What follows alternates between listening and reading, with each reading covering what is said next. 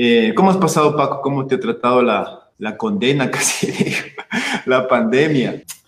Bueno, la pandemia creo que ha sido un tema bastante difícil para todos. Creo que, creo que hemos empezado a hacer cosas que habitualmente nos habíamos olvidado, que creíamos que eran, no eran tan importantes como prepararte tu propia comida, así de o, compartir un espacio con la gente, con la gente que amas en, de forma cotidiana y, y, con muchísimos retos sin tener que salir ni abrir una puerta.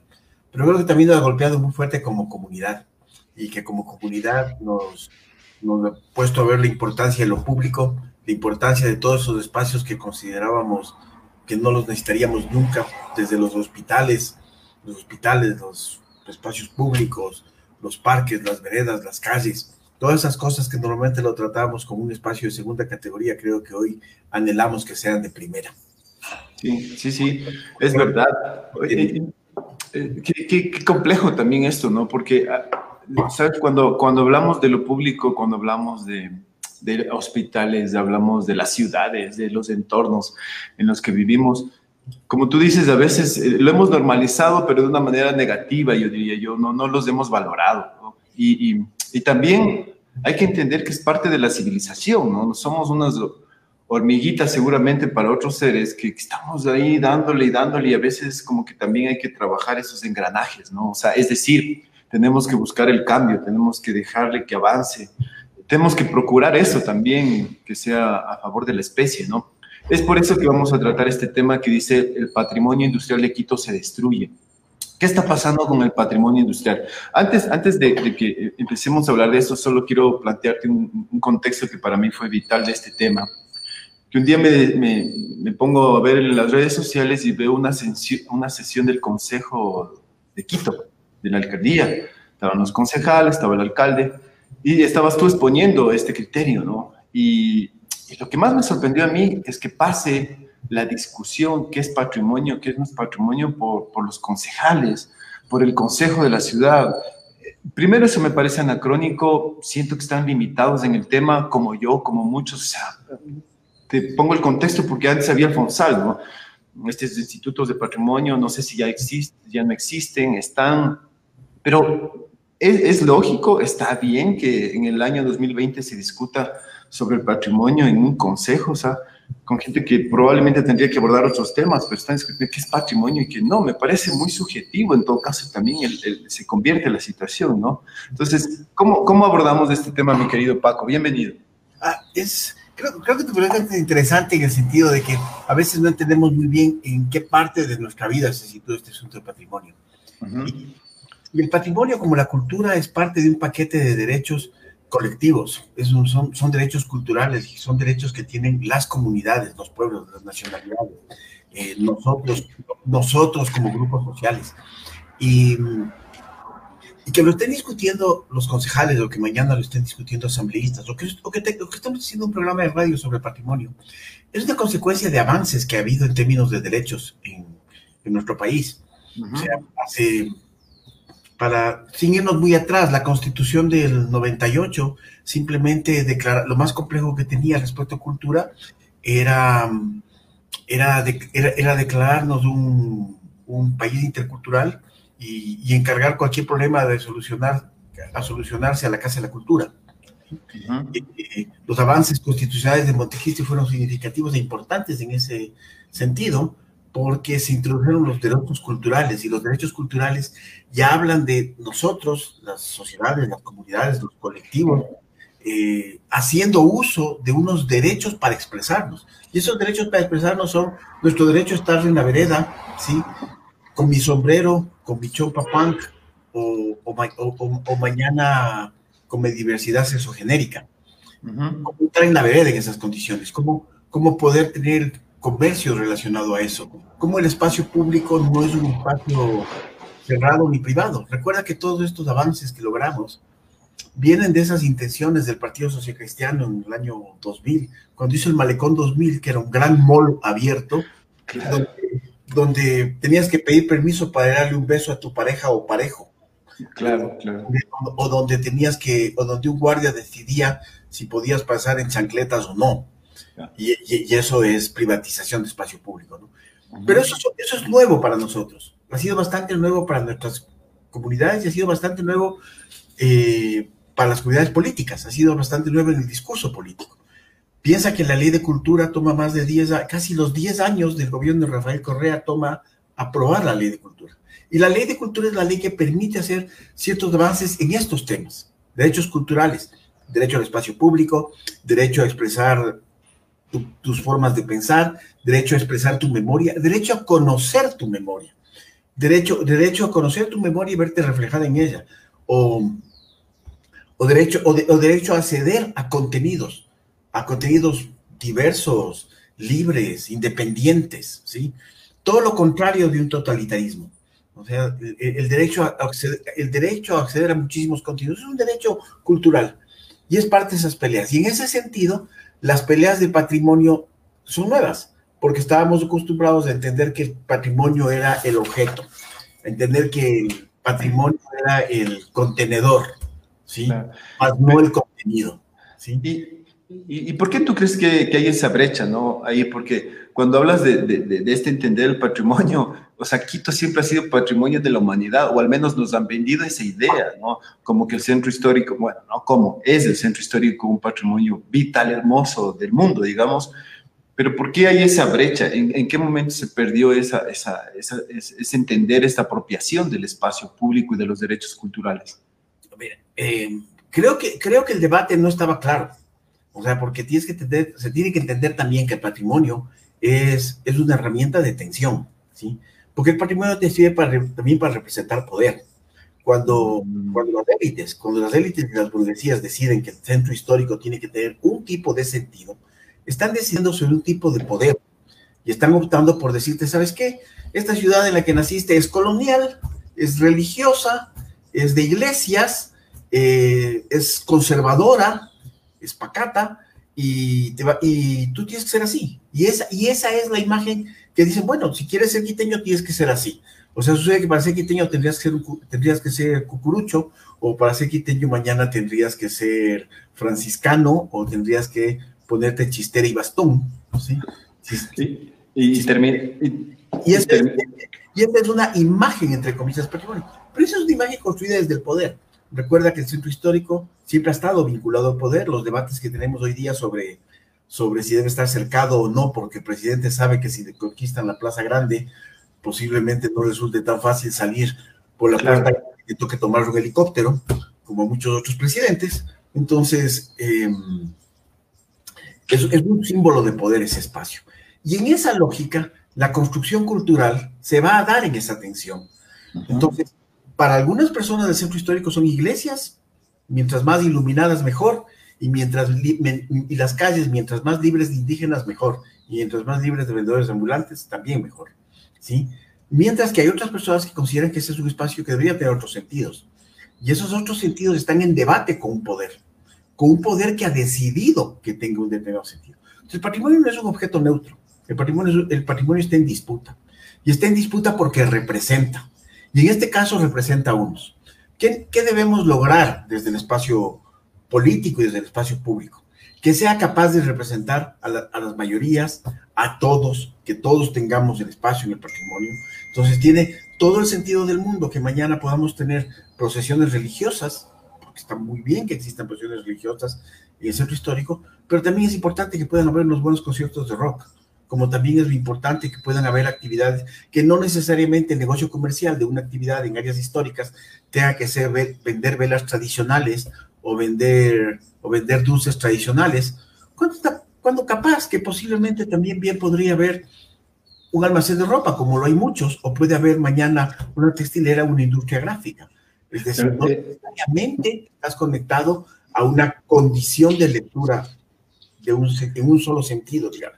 Claro, y, es vital lo que dices y es histórico, ¿no? Porque el, centro histórico siempre ha sido un mercado, o sea, eh, la, calle de las siete cruces, esta famosa calle que te pusieron siete iglesias para destruir las procesiones de la diosa Luna en San Juan y el dios Sol en el Panecillo, ¿no? O sea, también ha sido como, cuando tú lo planteas desde el poder, ha sido impuesto históricamente, ¿no? Entonces, claro, el, centro histórico eh, representa eso también, una suerte de imposición religiosa y, y desde el poder, desde las armas, desde desde la conquista, ¿no?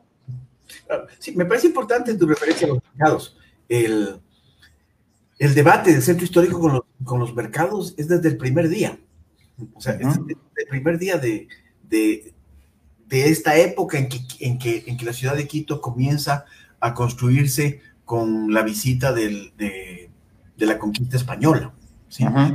Desde ese momento se comienza a tensar este gran mercado. Usted es donde confluían muchísimas rutas de, los, de, de, este, de este ecosistema de pueblos que es el Ecuador, porque así como es diverso, también es diverso en pueblos, eh, que confluían en esta planicie donde hacían intercambios.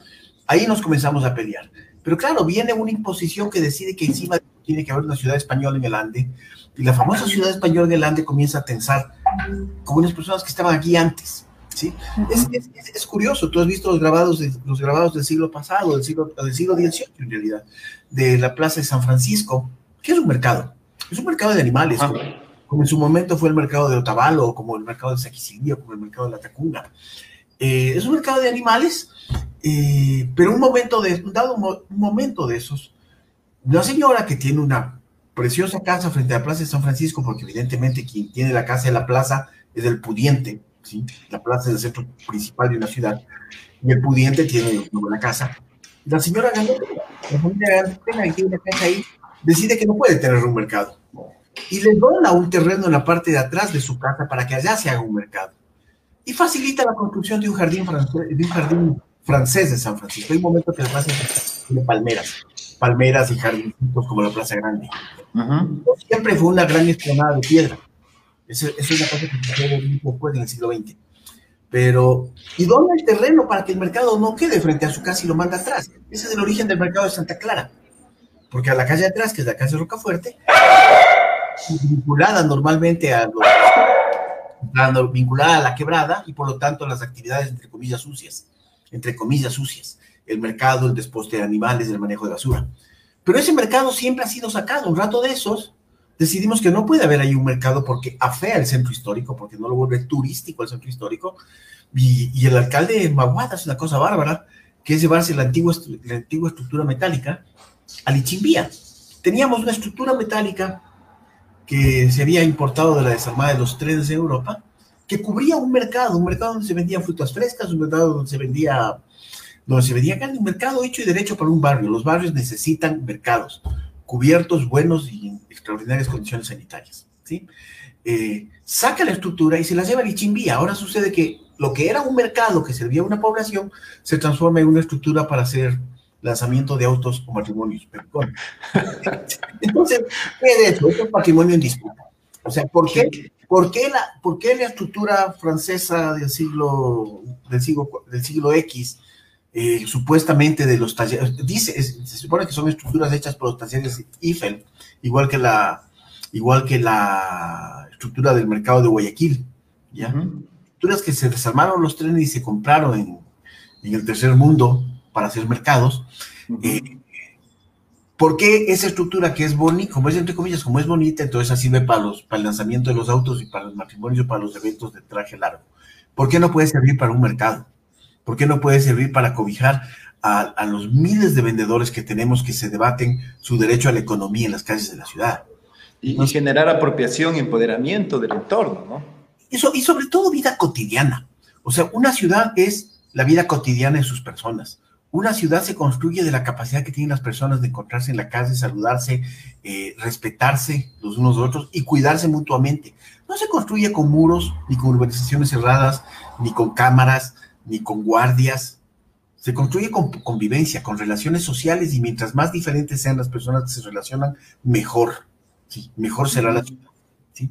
Entonces, ese debate que viene atravesado de estas condiciones, de, en el fondo, de exclusión, de estas condiciones de, de, poca tolerancia de unos hacia otros, de las pocas tolerancias de las formas de pensar, es, son, las, son las que atraviesan el patrimonio. ¿sí? El, el, mercado de Santa Clara después resultará que estorba tanto que se lo trasladan más lejos, se lo suben a que sea el mercado de San Francisco, eh, que es el, mercado de San Francisco, en la Imbabur y, y, uh -huh. y Rocafuerte. Y después inclusive sigue estorbando tanto que se decide construir uno más grande para ver si ya entran todos los vendedores del mundo y que ninguno nunca más escape, ¿sí? Y se hace el mercado de San Roque, que es una tremenda infraestructura, en los años 80. Pero sucede que seguimos pensando que la solución del comercio en la ciudad es seguir construyendo estos grandes cajones para esconder lo que no queremos ver. Pero yo diría para esconder lo que cierto sentido de entender la ciudad no quiere ver. ¿Ya? Entonces, es, es, es, en ese debate, y ese debate sí está atravesado por, por condiciones culturales. Y una de esas condiciones culturales es la memoria. Y la memoria a la final está conectada con estas expresiones de patrimonio. Entonces, debates en el patrimonio yo creo que ha habido siempre. Yo creo que están ahora en el espacio político porque ya tenemos una ley de cultura, porque hicimos un avance en derechos y porque ahora tenemos comunidades y sociedades empoderadas de las luchas de sus derechos. Así como estamos luchando por la naturaleza, así como luchamos por los animales, así como luchamos por las diversidades genéricas, también luchamos por nuestras representaciones culturales. Y eso también es parte, es parte de las luchas que hemos todos los días. Por eso el patrimonio hoy día está en el debate político. Sí, qué, qué interesante escucharte, Paco. O sea, es, es, es, vital entender esto, ¿no? Estas lógicas de poder a la final atraviesan todo y, y, y es complejo ¿no? cuando, cuando tú citas esto de que retiramos las estructuras hermosas que había en estos mercados y ahora pasan a ser eventos. También en un momento dado se vendieron desde una lógica que alguien vino y dijo, no, pues en Europa se hacen las cosas así, saquemos de eso y pongamos, pero es, es una visión súper reduccionista, parcial y en un momento dado comercial. ¿no? Eh, antes de pasar al, al, punto que va a ser vital conversarlo desde, desde, tu propuesta que queremos analizarla, ¿tú cómo analizas en cambio desde estas lógicas de poder, cómo ha atravesado, por ejemplo, el poder religioso a estas estructuras?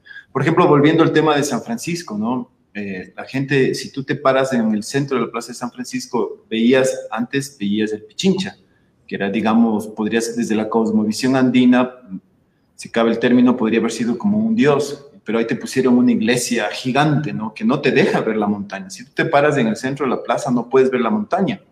Y esta iglesia tiene un ventanal que tiene una, un diseño y una estructura como las pirámides de Egipto, ¿no? Entonces, viene el sol, entra por el ventanal y el sol entraba a, a los atrios, ¿no? Que eran bañados en oro. Entonces, el indígena decía, a ver, vamos a ver qué está pasando acá adentro, se topa con que su Dios estaba adentro, ¿no? Entonces está, está este cambio y, y lo, lo clavamos en la calle de Siete Cruces.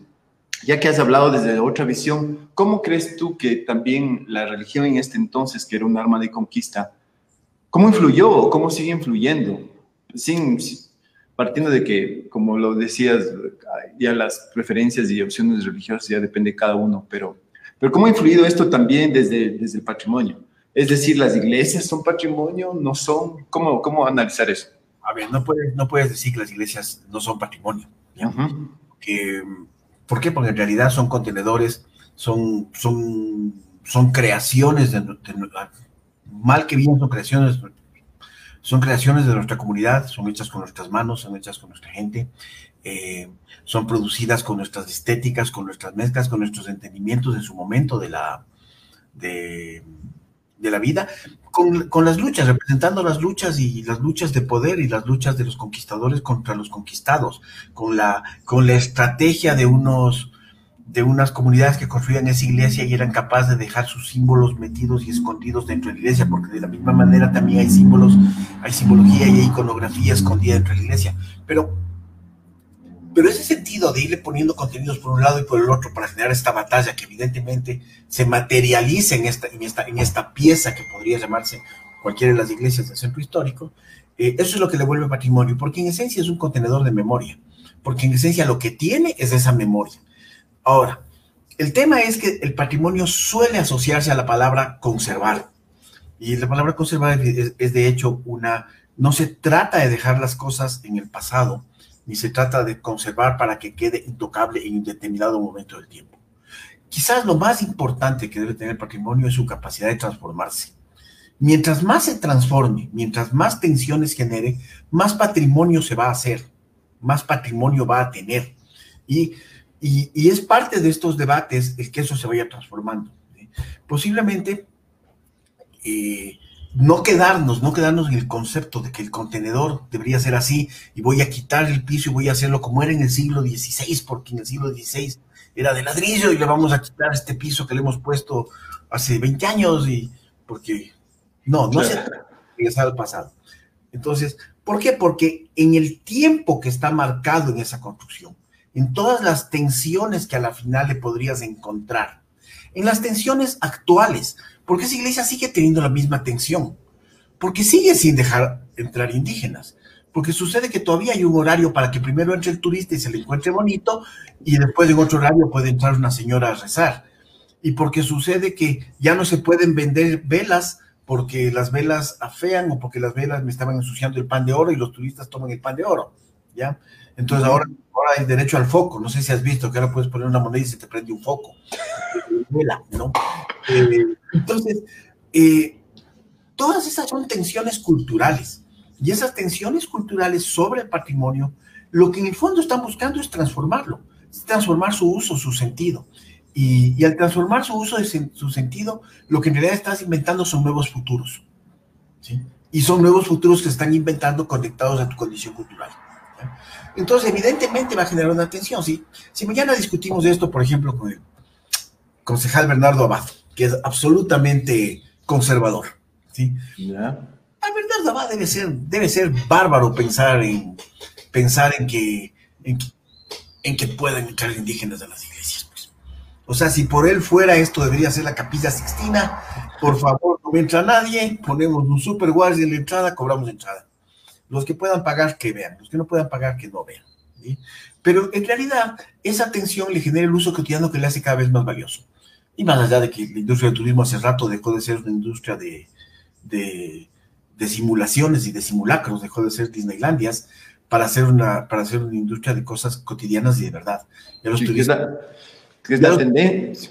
Y ya los turistas no le preguntan, ya no le preguntan a la agencia de viajes, sino que se bajen en el aeropuerto y le preguntan al señor, al, señor que más local les parezca, les preguntan, le preguntan dónde comer. Sí, y, esa es la tendencia, ¿no? A, a, nivel de turismo, a nivel mundial, esa es la tendencia. La gente busca las vivencias cotidianas, o sea, eso es una tendencia en Europa, en todo lado. Mi querido Paco, eh, se, nos, va el tiempo y queremos entrar en, el, tema. Creo que ha sido súper valioso este contexto para entender lo que vamos a, conversar ahorita. Eh, ¿Qué pasa? ¿A qué te refieres tú cuando se está perdiendo el patrimonio industrial de Quito? ¿Qué, es, lo, qué es lo, que, lo que pasa? Bueno, eh, primero Quito, en términos de patrimonio industrial, no es que tiene un montón. somos una, una, una mega una mega ciudad dedicada a la industria. No, no somos ni de Nápoles, ni Detroit, ni, somos Liverpool. en, realidad, somos, somos una ciudad que le, manejemos a la Fernández de A ver, eh, en, en, realidad el, el patrimonio industrial de nuestra ciudad es escaso. Y es escaso porque nosotros entramos tarde al, mundo industrial. ¿sí? Transformamos la hacienda en industrias textiles, las industrias textiles después se transformaron en industrias, en industrias de alimentos en, su gran, en la gran mayoría de los casos, y eso ha dado lugar al precario aparataje industrial que tenemos. Nosotros seguimos siendo textileros, nosotros seguimos siendo, nosotros seguimos siendo productores de comida en su gran mayoría. ¿ya?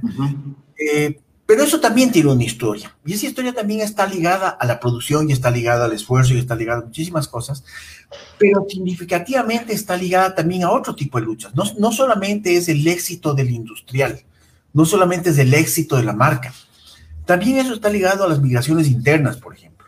Cuando decidimos hacer cerveza, o cuando, o, cuando comenzamos a transformar la cerveza en una industria de cerveza porque nuestras ciudades han empezado a ser urbanas, ¿sí?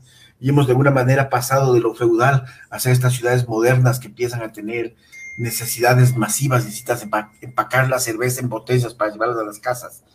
Eh, se producen migraciones, con la materia prima, con la cebada, migran, migran los trabajadores, pues hasta el día de hoy la condición rural es muy injusta frente a la condición urbana y, posiblemente lo que una persona puede ganar en, la, una condición de vida rural se multiplica por 10 cuando consigue un trabajo precario en la ciudad. Entonces, eso también sucede vinculado a las industrias y eso provoca migraciones que, provocan sentidos. por ejemplo, los barrios del sur de Quito, que se desarrollaron industrialmente por el ferrocarril, las fábricas se asientan alrededor de la estación de Chimbacasi, las grandes fábricas, ahí tenemos unas grandes textileras. El, antiguo, el Museo Interactivo de Ciencias es una antigua gran textilera, la industrial. La fábrica Sesqui Centenario y la industrial, en unas grandes fábricas textiles. Trajeron obreros, o sea, trajeron indígenas o trajeron población rural que se transformó en obrero. Y esa población obrera dio origen a otros, a otros sentidos, a otras luchas, a otras condiciones y a otro tipo de memorias. O sea, eh, posiblemente ahí iniciaron muchísimos de los movimientos sindicales, ¿sí? o, muchísimas cooperativas o muchísimas asociaciones. Y eso también es memoria. Podría ser, que nos parezca más importante, la Cámara de Comercio de Quito o la, o la Cámara de Industriales, pero también hay, también hay asociaciones obreras, ¿sí? Y también hay yo no sé si has tenido la oportunidad de visitar, por ejemplo, las, las asociaciones de ferroviarios, ¿sí? Conocer la asociación de ferroviarios, la oficina de los, de, la hermandad ferroviaria, donde está la historia de todos los que han trabajado en los ferrocarriles. Ahí se siguen reuniendo. En X día de la semana están reunidos antiguos ferroviarios de 70 años conversando con los jóvenes ferroviarios. ¿sí? todavía no veníamos del tren. Y y esos que están construyendo, están construyendo una memoria, están construyendo unos sentidos. Pero más allá de eso, que genera la industria, al igual como la iglesia podría haber generado estas cosas que hablábamos hace 15 minutos, también genera estas cosas. ¿sí? Y las actividades humanas en general generan estas cosas. Y es importante no perderlas de vista, porque nos ayudan a entendernos, nos ayudan a ser diferentes, nos ayudan a inventarnos las ciudades de otras maneras. Y, y, eso es lo que sucede alrededor del patrimonio industrial. ¿ya? que no, que no necesariamente el patrimonio es el objeto como tal, no es necesariamente la fábrica, no es necesariamente el espacio, es el contenido que representa. Eh, y, ahí no, y ahí mi principal y ahí mi preocupación y la alerta, y que, y que traté de llevar esta alerta a la ciudadanía, eh, frente al derrocamiento de la antigua fábrica Pilsner. Eh, la antigua fábrica Pilsner hizo eso, ¿sí? Y la antigua fábrica Pilsener hizo eso y la fábrica lo que terminó haciendo al final de cuentas fue construir esta red y construir esta transformación del sur y generar unos barrios y generar unas lógicas comunitarias. Si tú vas y le preguntas, estoy seguro que si vas a un bar, y preguntas, ¿qué hacía tu abuelito? Mi abuelito trabajaba en la cervecería, mi abuelito trabajaba en la textilera, mi abuelito no sé qué. Y eso marca una identidad. Andina, chiquita, pequeña, y nuestra pinche ciudad de dos millones de habitantes.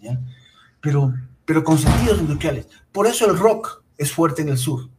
El rock es producto industrial. Así como los Beatles podrían aparecer en Liverpool, en una condición muy obrera, en una condición proletaria, ¿sí?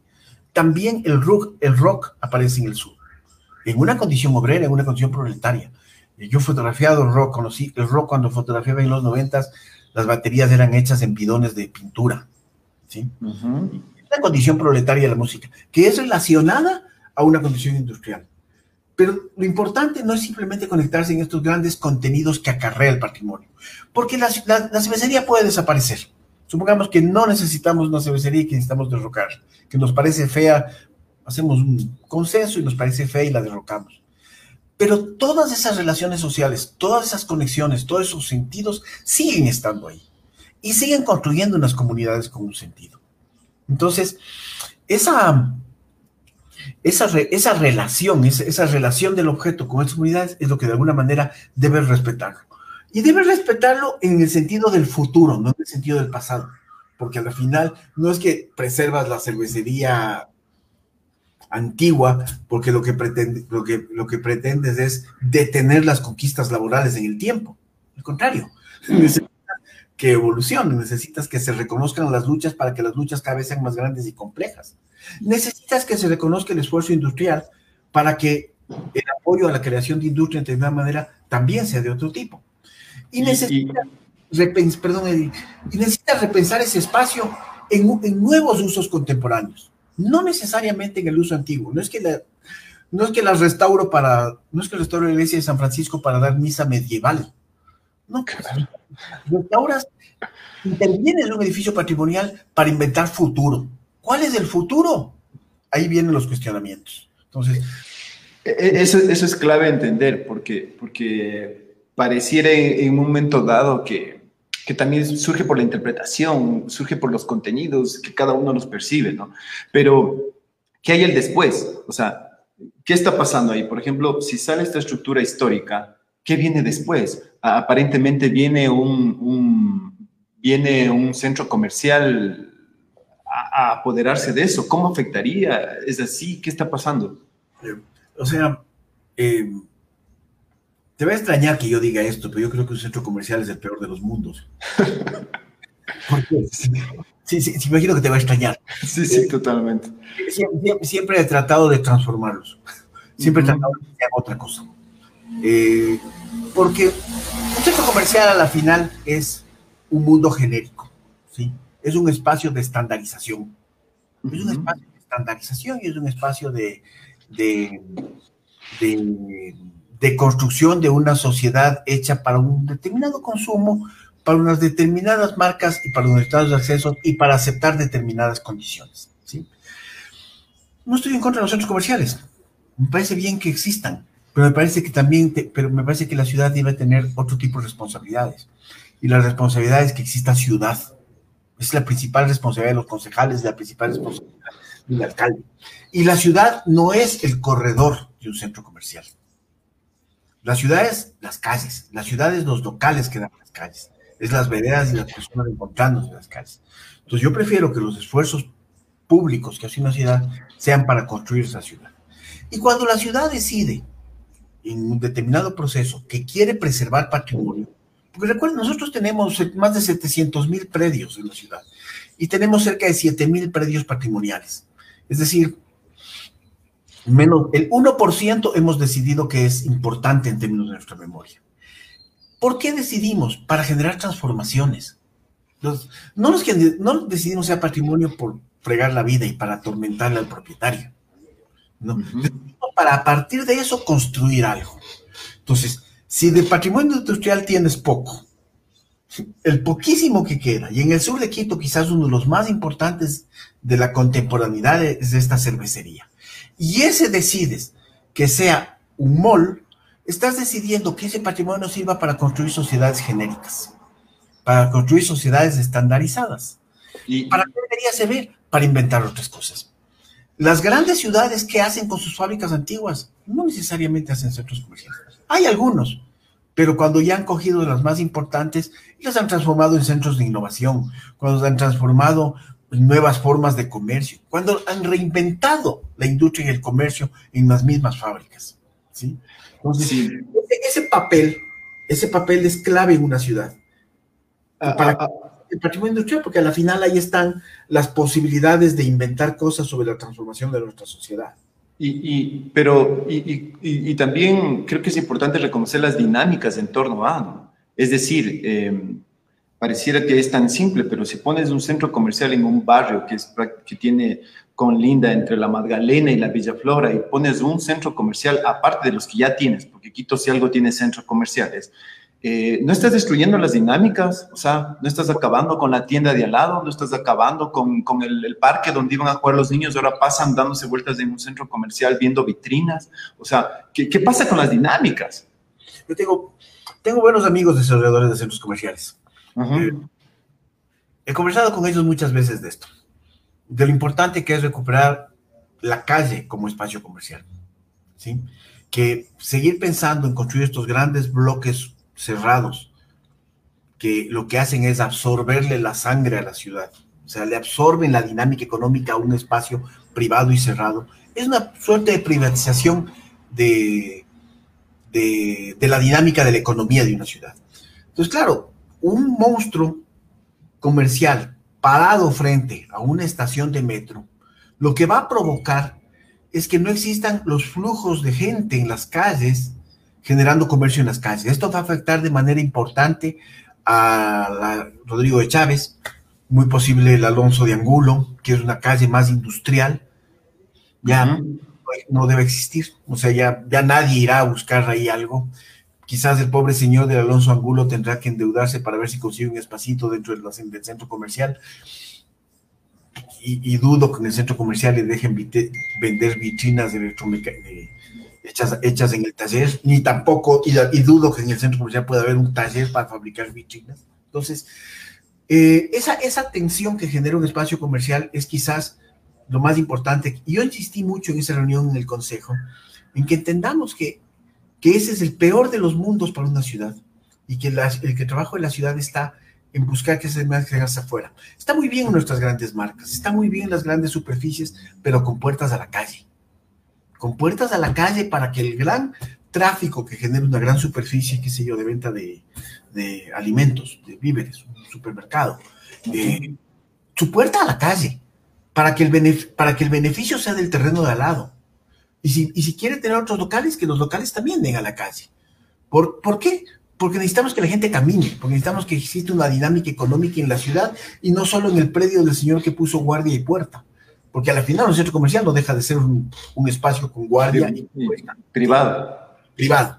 Eh, pero privado también es el local del señor que vende, del señor que vende letreros en la, o que hace gigantografías en Rodrigo Chávez. ¿ya? Ese también es privado, pero su público no está privatizado. O sea, su público es el que puede pasar ahí libremente. Más aún con un metro.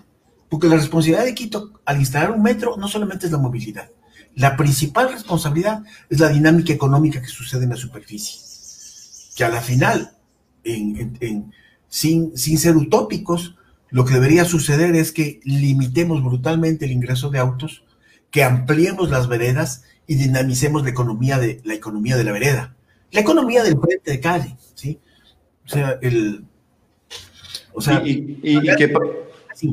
Claro, y aparte se vuelven necesarias, ¿no? O sea, tú, tú hablas con todo el mundo, la única salida para la cuestión económica, la reactivación económica que necesita este país, pasa por eso. O sea, necesitamos cadenas productivas, necesitamos comprarle al vecino, e, esta suerte de proteccionismo, microproteccionismo entre, entre ciudadanos, entre barrios. Pero si me pones un centro comercial, muere eso porque a las 8 de la noche se acaba, o sea, ya se vuelve peligroso el, tema. Entonces, sí, sí, sí se vuelve compleja la, cómo eh, desarrollar esto, ¿no? Y, también al mismo tiempo hay que entender que son parte de la, de la, nueva era, pero estos centros comerciales, si se dan, deberían integrarse a la sociedad. ¿Cómo, lograr eso, no? Eh, eh, ¿Crees que sea posible? A ver, es absolutamente posible porque los centros comerciales están desapareciendo en el mundo. O sea, en, América Latina posiblemente se siguen construyendo, pero en Estados Unidos desde hace más de 25 años que no se construye uno nuevo. Y no se construye uno nuevo porque el formato ha cambiado. O sea, existe una recuperación de la calle porque existe, ya no existe, ya, ya la ciudad moderna ya no va más. ¿sí? ya la ciudad ahora se camina, ya no se, se busca no vivir lejos, se busca hacerlas más compactas. Y, y en ese sentido, ese giro nuestros, nuestros promotores comerciales, nuestros industriales no lo han dado. ¿sí? Todavía, todavía están, estamos construyendo grandes superficies. Podemos, eh, dame un segundo, Paco. Eh, Podemos poner, me ayudas, por favor, Roberto, poniendo ese comentario, creo que es súper importante analizar. Mira, Pablo Emilio dice, el sur es un sector que mueve mucho dinero. Sin embargo, pienso que estos mercados libres que hay en la calle es un punto para la venta ilegal y de otras cosas. ¿Cómo controlar eso? Creo, que, ahí reúne un imaginario que nos han impuesto también, ¿no? Sí, sí, por supuesto. O sea, eh, coincide en lo del imaginario. O sea, eh, cuando quieres concentrar la economía en pocas manos, partes por estigmatizar a los pequeños, ¿sí? Y partes por aplicar la ley con un sentido a unos y con otro sentido a otros. Eh, definitivamente no estamos tratando de convertir la ciudad de Quito en Calcuta, ¿sí? ni estamos buscando que el comercio en la calle sea descontrolado, pero es extremadamente importante para las relaciones sociales ciertos espacios debidamente eh, controlados, normalizados, estandarizados, eh, no estandarizados, ubicados espacialmente de manera adecuada para, el comercio. O sea, Nueva York no sería Nueva York si no tuviera carritos de jodó cada cierto tiempo, ¿ya? Pero lo importante es que la señora que trata de vender mandarinas vende en la calle porque no puede acceder a un local. Porque no puede acceder al local, al local que da la calle. Porque el local que da la calle es un muro. Es un muro con guardia. ¿sí? O es una casa cerrada. Entonces la ciudad tiene que forzar las dinámicas para que los locales, para que exista oferta de espacio comercial. Y la oferta de espacio comercial tiene que hacer la calle. Y eso va a permitir que no se demande tanto espacio en el espacio público y también nos va a dejar, nos va a, va a dejar de que pensemos que lo que tenemos que hacer es un centro comercial del ahorro, como los quiso mi, como los quiso Paco Moncayo, para tratar de esconder vendedores ambulantes, que no tenía nada de diferente con la estrategia de esconder vendedores de los mercados. ¿ya? Claro. Ahí el punto es que esa dinámica va a construir la seguridad.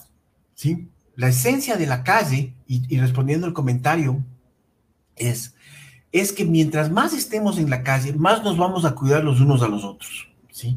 Es verdad que hay la posibilidad de que te vendan algo que no se debe vender. ¿sí? Bueno, es verdad que para eso, existen, para eso sí existe la seguridad. No es que mañana en Nueva York yo puedo salir a vender chifles. Superfacientes.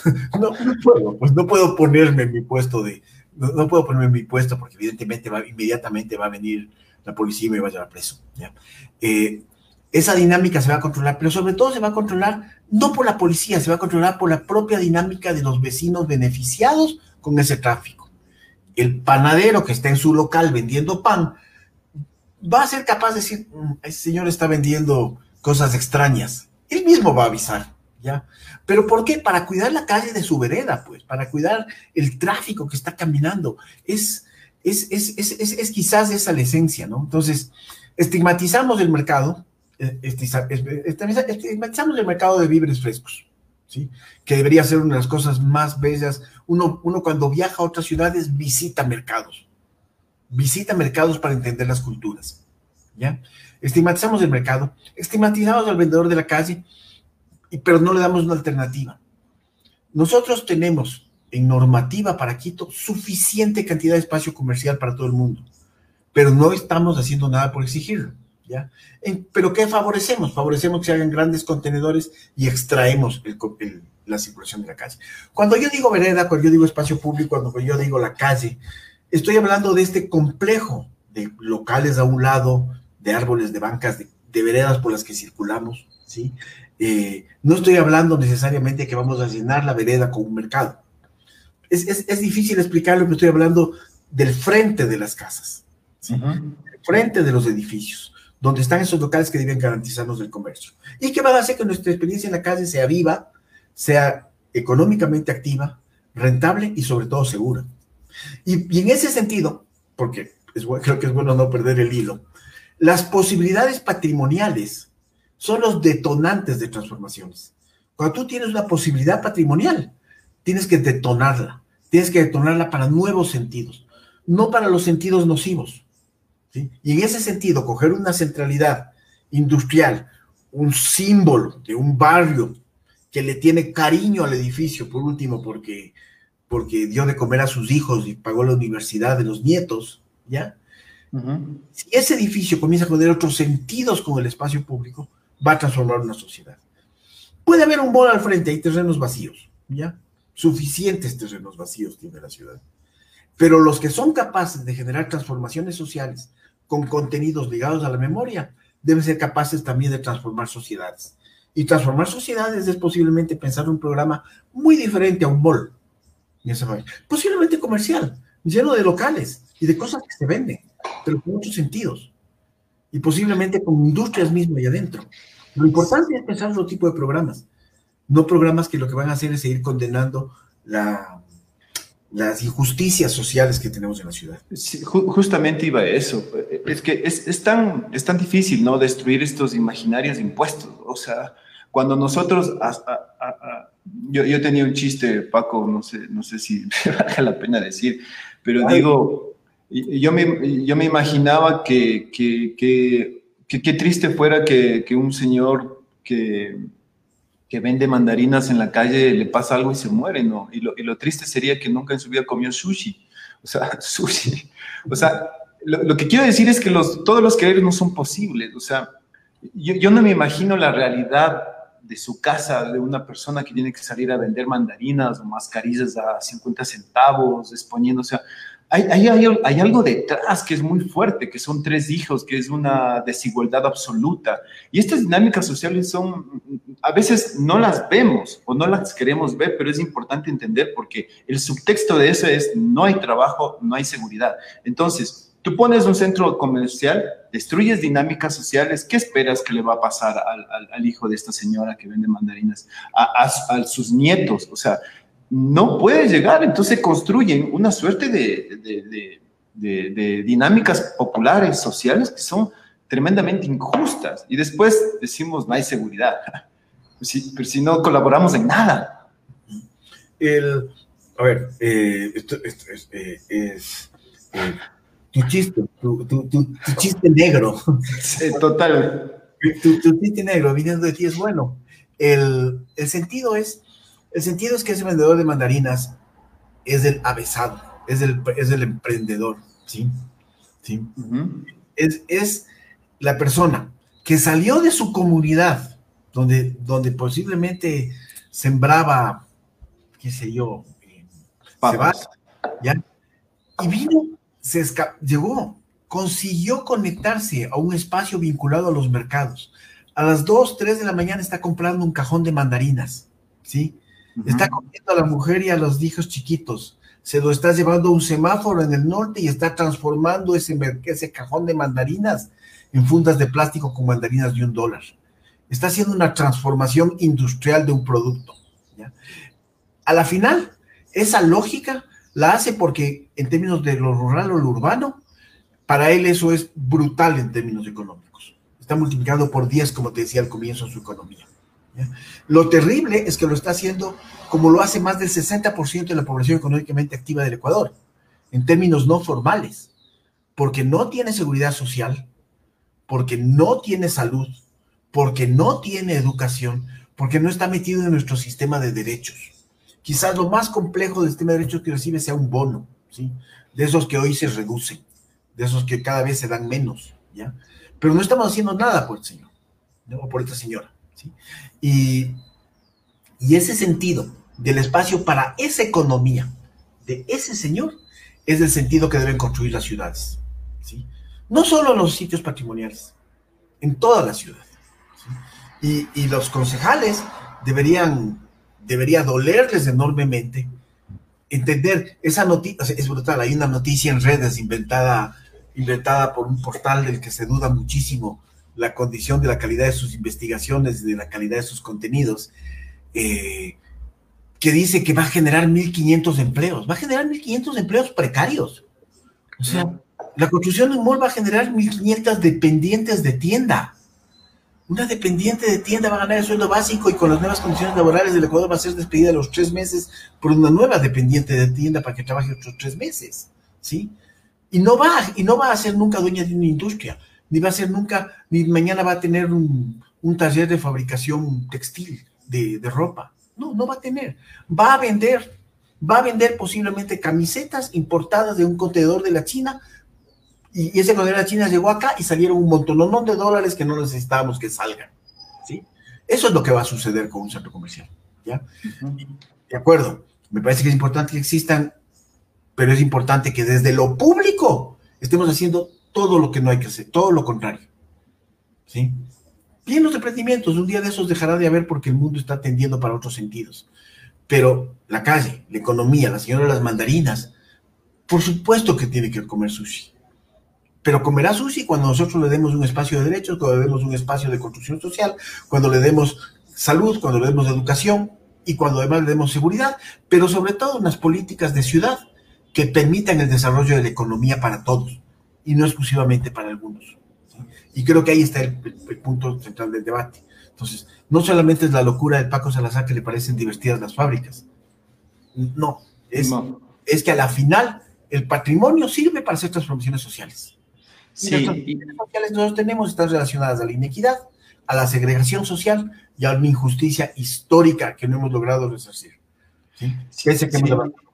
Y, creo que es, y creo que es vital entender eso, creo que es vital entender eso porque se traslada un montón de ejemplos de ciudad. ¿no? Podemos hablar en el mismo sur de Quito, tenemos ejemplos positivos que van en el orden de lo que tú planteas, como esto de la concha acústica, ¿no? que el, el festival de rock este institucionalizado de los 31 de diciembre, que son vitales, que no sabemos cómo será este año, pero bueno, pero son vitales. Y, al mismo tiempo están pasando cosas en torno al metro de Quito, ¿no? En Solanda hay una parte del barrio que se está hundiendo. O sea, hay un montón de luchas que tienen que ver justamente con este imaginario que creamos de progreso y lo demás, ¿no? Sí, eh, estamos poniendo en una parte del sur de Quito un metro de Quito y al mismo tiempo estamos poniendo un centro comercial, pero hay un barrio que se hunde a pedazos. Entonces, eh, ¿dónde, dónde queda eso, no? Paco, sabes que quisiera, quisiera invitarte a nuestro espacio de los 10 jueves para ver cuándo, según tu agenda, ojalá nos puedas acompañar y debatir sobre esto. Se nos acabó el tiempo, lastimosamente. Quisiera escucharte tus conclusiones, tus palabras finales. Ha sido importantísimo hablar sobre este tema, yo digo coyuntural, porque este, sistema actual nos ha planteado un avance, un, un crecer, ¿no? Sí, eh, Gracias, gracias, Deli, por la entrevista. Para cerrar, y con muchísimo gusto acepto tu invitación, ya nos pondremos de acuerdo por interno. Eh, cuando la ciudad de Quito decide ponerle dos mil millones de dólares a un metro, no lo está poniendo para el sistema, no debe ponerlo para el sistema de movilidad, lo debe poner para transformar la economía en su ciudad. Eh, si Solanda hoy día tiene un problema eh, estructural por el metro, es posiblemente un problema de construcción que deberá solucionarse con los seguros de obra, con con, los procesos técnicos adecuados. ¿ya? Creo que es una condición particular de la obra. Yo creo que el metro ha sido una obra, es una obra importante.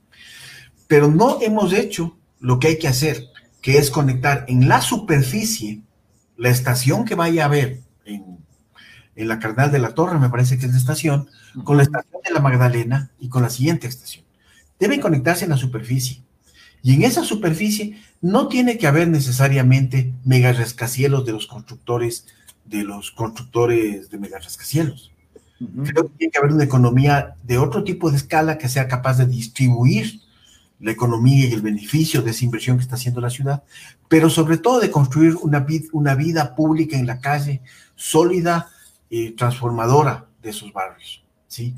Es, el, problema que tenemos, en el, problema que como ciudad tenemos en el sur de Quito es el fraccionamiento de los lotes, los lotes son chiquititos, pero porque son producto de procesos sociales de entrega de lotes chiquititos, donde familias enteras se pelean el pedacito, eh, que es importante integrarlos de otra forma para generar otro tipo de proyectos, pero que tienen que transformarse en visiones no de comercio genérico, sino de transformadoras desde la sociedad de los derechos, de construcción de nuevos sentidos, de construcción de nuevas estrategias comerciales y productivas nuevas estrategias de producción. El presidente de la Cámara de Comercio está pidiendo que por favor dejen salir en autos, que eso va a que eso va a facilitar la producción. Pues no, lo que va a facilitar en la producción es que todos caminemos y conectemos las estaciones. Y si es que por ahí hay alguno que otro patrimonio, usemos para repotenciar esas ideas. Muchísimas gracias, Eli, por la invitación. Ha sido un espacio lo más divertido y una conversación, creo que lo más enriquecedora. Agradezco. A ti, a ti, Paco, te agradezco mucho por tu tiempo y ya volvemos amigos, amigas. Nos quedamos con eso, destruyamos estos imaginarios impuestos, pensamiento crítico.